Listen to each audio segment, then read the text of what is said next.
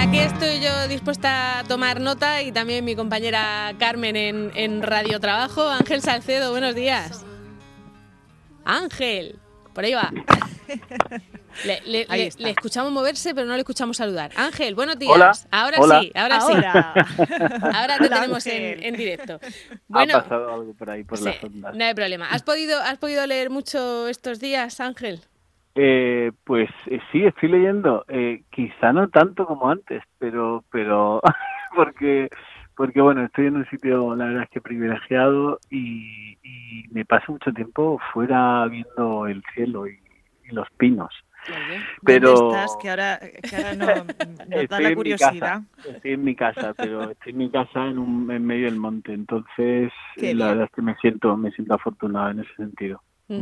Pero estoy leyendo, claro que estoy leyendo, por supuesto. Venga, ¿qué, qué nos puedes eh, recomendar para los que estemos ahora mismo esto que no sabes qué, qué, qué, libro me va a motivar, con qué empezar? ¿Qué nos puedes proponer? Bueno, eh, no sé si se llama motivación, ¿no? Pero eh, eh, mira, os propongo una cosa. Antes mm. de, decir el título, voy a leeros algo.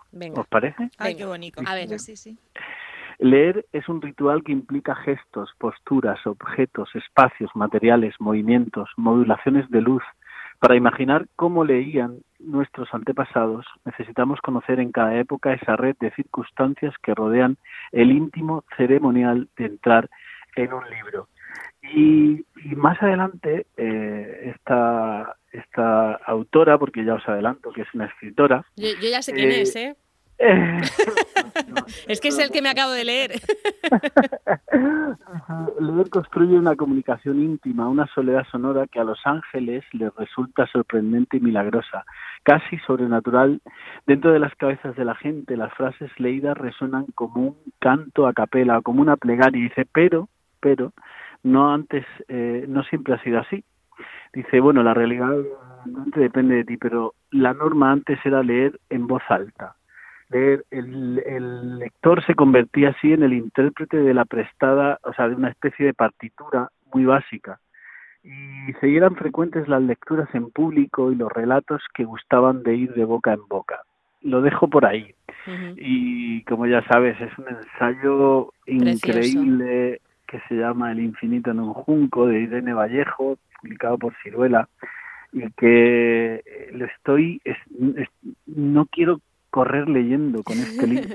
a mí me ha llevado tiempo también, ya habrás subrayado un montón de cosas, seguro. Buah, pues, lo tengo, mm, pero ya te digo que es que lo voy dejando como una píldora de esas mm, de cuando me da un poco así lo de la bajona del confinamiento, digo, mm. allá voy allá voy junco, allá voy premio, ¿no? El premio. Sí, verdaderamente. Eh, además es un libro que no que no te puedes imaginar que te va a gustar tanto, porque dices como una cosa tan friki como la historia de, la, de, de, cómo leemos, de los, libros, y, es que está muy bien contado.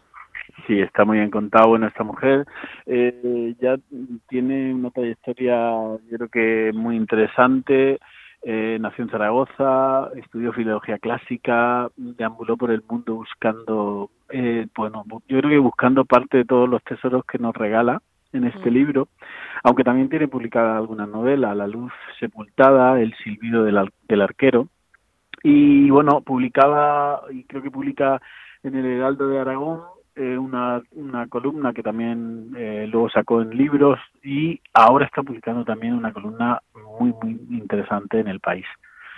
iba, a venir, iba a venir a Murcia el, 5 o 6 de marzo y, lo tuvo que, suspender. Lo tuvo que posponer. Sí, yo hablé con ella y, me dijo que, que, bueno, tenía un problema con las cuerdas vocales eh, y, lo tenía que posponer y, vamos, tenía fecha casi ya para, no sé si venía en mayo, pero evidentemente creo que vamos a tener que esperar un poco. Venga, a ver si pasa por aquí, pero haremos y seguro que, seguro que viene un poquito más, más adelante. ¿Qué más apuntamos, Ángel?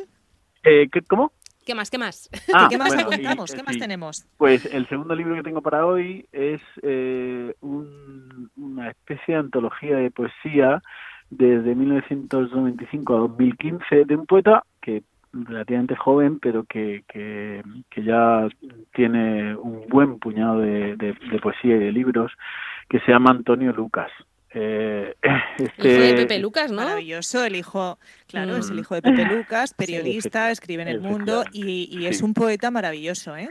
Es un poeta sí, fantástico. Felipe Benítez Reyes decía de él que, que, que bueno, que es que él se lanza confiado así en la palabra para, para comunicar las emociones, incluso casi con el, el propósito de, de, de darle nuevo uso a las palabras desde a veces desde el exceso de, esa emoción, pero tiene por contra otra cosa y es que nos baja a, la naturalidad y a lo coloquial de una manera increíble. Y bueno, hoy, por ejemplo, en, en, las poesías que estoy eh, regalando un poco cada día en, las redes sociales, eh, hoy, hoy he leído una de este hombre que me parece increíble y bueno, eh, por aquí tengo otra que se llama Huellas, que me parece también... Pero la, antología, ¿cómo se llama? ¿Sí? ¿Antología? Ah, pero no, la antología se llama, perdón, Fuera de Sitio y está publicada en colección Visor de Poesía. Fuera de Sitio. Fuera de Sitio, poesía de 1995 a 2015.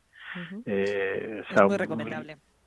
Sí, un regalo reciente que me han hecho que además eh, lo estoy disfrutando también porque es una antología extensa y, bueno, yo también la, recomiendo ampliamente, ampliamente. Muy bien. Así que...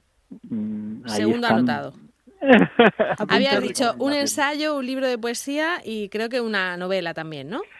Sí, de novelas, mira, eh, de novelas mm, yo estoy, claro, estoy revisitando todas las toda, toda, la, toda la colección de mi biblioteca y, entresacando algunas cosas. te iba a decir, estamos, estamos releyendo muchas cosas de, de, lo que tenemos en casa, ¿eh? De decir, uy, este libro lo que me gustó, ¿verdad? Y eso también es bueno, ¿eh?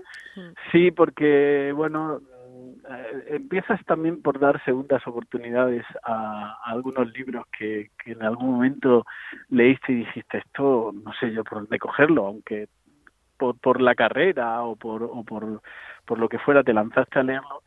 Y yo estoy revisitando también con gozo eh, ahora mismo el Cuarteto de Alejandría de Margarita Yursena, que es el que recomiendo hoy, el tercer libro, eh, que también es un libro extenso, pero que también me parece otra delicia eh, para, para, para leer. Cuarteto de Alejandría, vale. Oye, por lo que te, por lo que te cuentan tus, tus lectores de los clubes que, coordinas, eh, hmm. ahora mismo a la gente le apetece leerse un libro muy gordo, como nos pasa a veces en, en verano, o no, o estamos con la cabeza un poco que no, pues que no nos centramos. Hay de todo, pero por ejemplo ayer estuvimos comentando en uno de los clubes eh, a través de, de, bueno, de las redes sociales y de pronto la gente empezó a poner lo, lo que leía y había había verdaderas incursiones en, libros como Ana Karenina, eh, como algunos clásicos de estos también, eh, eh, digamos que tienen una extensión considerable y que están terminando de, están releyendo y algunos ya terminando y, empezando otro otro tomo de eso. O sea que sí que yo creo que los lectores ahora mismo muchos de ellos están están escogiendo libros de esos que, que mm que siempre dice, bueno, cuando tenga tiempo mm, lo abordaré, o de estos clásicos que están ahí como siempre pendientes de, y sí que es verdad que yo creo que, que, ahora mismo lo están haciendo. Libros también de, de siempre, ¿no? Es verdad que, que como que nos apetece, no sé, eh, leer algo de, poesía o de las poesías clásicas de toda la vida, hacer ese repaso por la poesía española o, meternos también mm. en, títulos de estos mm. que tenemos todos en la, en la, biblioteca de casa, el Lobo Estepario, eh, clásicos de siempre que a lo mejor leímos hace un montón de, tiempo y descubrir alguno. Yo estoy leyendo eh, Mujeres que compran flores de Vanessa Monfort, no lo había leído en, ah, su momento. tampoco. Y bueno, pues eh, echas un ratico, su libro de mujeres, cada una con su historia y, y un mm. ratico. Le quería preguntar a Ángel también también que él dónde lee. Por la primera recomendación que has empezado a hacer, ¿tú dónde te pones a leer? Pues mientras el tiempo lo permite, porque con la lluvia puede tener que refugiarme en el porche, pero suelo leer en, medio de la terraza y si hay sol, mm, pues mejor aún, eh, en medio de la terraza. Mm, ya os digo que, que, en ese sentido me siento afortunado y estoy rodeado de, de gatos, de pinos, de algún gallo que habréis escuchado por ahí que se habrá colado. Qué maravilla. y si leo leo sobre todo aquí en la en la terraza eh, sí es verdad que para ir ojeando poesías que también en este periodo estoy leyendo muchísimo porque como te decía estoy haciendo una selección diaria y para seleccionar pues cada día se me van cerca de hora y media dos o dos horas y eso lo hago a cuando cae la noche un poquito antes de dormir y luego cuando me despierto también incluso en la cama, ahí le dejo los momentos. La poesía me la llevo mucho a la cama. Sí, muy bien. Es más íntima. Oye, ¿sigues, ¿sigues entonces con los clubes de lectura, aunque sea por redes sociales, o, cómo lo estás eh, haciendo? Bueno, eh, estoy intentando, ya, hemos, ya he hecho tres incursiones, tres pruebas, y hemos hecho tres clubes de lectura a través de videollamadas muy a título, vamos, altruista y... Sí, por, probar un poquito también. Por probar. Mm. Y sí que estoy preparando proyectos, de hecho ya lanza proyectos a, varias instituciones, a varias administraciones para intentar, porque más que nada los lectores me están reclamando que echan de menos ese momento. Las experiencias que he tenido ahora mismo pues me, me, han parecido muy satisfactorias porque además hay mucha gente de los, clubes de lectura que, que, está sola y que el, el, hecho en sí de compartir también el libro a través de videollamada y de vernos y hablar, pues me ha sorprendido mucho. Incluso me di cuenta que, que bueno, como la normativa, digamos, de, de turno de palabra en la videollamada Tiene que ser muy estricta porque no podemos eh, no tiene no, no puede ser tan dinámica como los presenciales. Eh, la verdad es que es curioso porque nos hemos tirado a veces en un club hablando un libro cerca de dos horas o sea que, que en ese sentido la experiencia muy bien. Ahora falta también que a ver, ver si si bueno si todos los proyectos que que se están organizando pues pueden salir adelante porque la verdad es que mi trabajo se ha quedado cancelado al 100%, al 100%. Claro, pues hace falta, hace falta la cultura y hace falta eh, animadores como tú para, para eso, para, es verdad, para, para seguir eh, activando nuestra imaginación y leyendo libros y compartiendo, que, que es una de las y que está muy bien las series, pero que no dejemos de leer, ¿eh? que eso también las series nos enganchan mucho, pero nos han quitado mucho tiempo. Pues fíjate que, a mí mm, sí estoy viendo alguna serie, pero pero no puedo, no aguanto, me, está pasando una cosa, como paso mucho tiempo en, la naturaleza, fuera, en la, en la calle, mm. eh, no aguanto más de una hora delante del televisor o de la pantalla. Claro, te da, te da la ansiedad esa de estar dentro. Pues entonces tú lo, lo haces bien porque ahora nos atiborramos a capítulos y tú lo haces como antiguamente, que te ponían uno a la semana en la tele y te esperabas a la semana pues siguiente y no pasaba nada. Más, más, o menos, ¿eh? No, no, no, no puedo de hecho, sí que había algunos días al principio de las semanas que, que, que sí que me vi un capítulo diario, pero a la semana me di cuenta que no, no.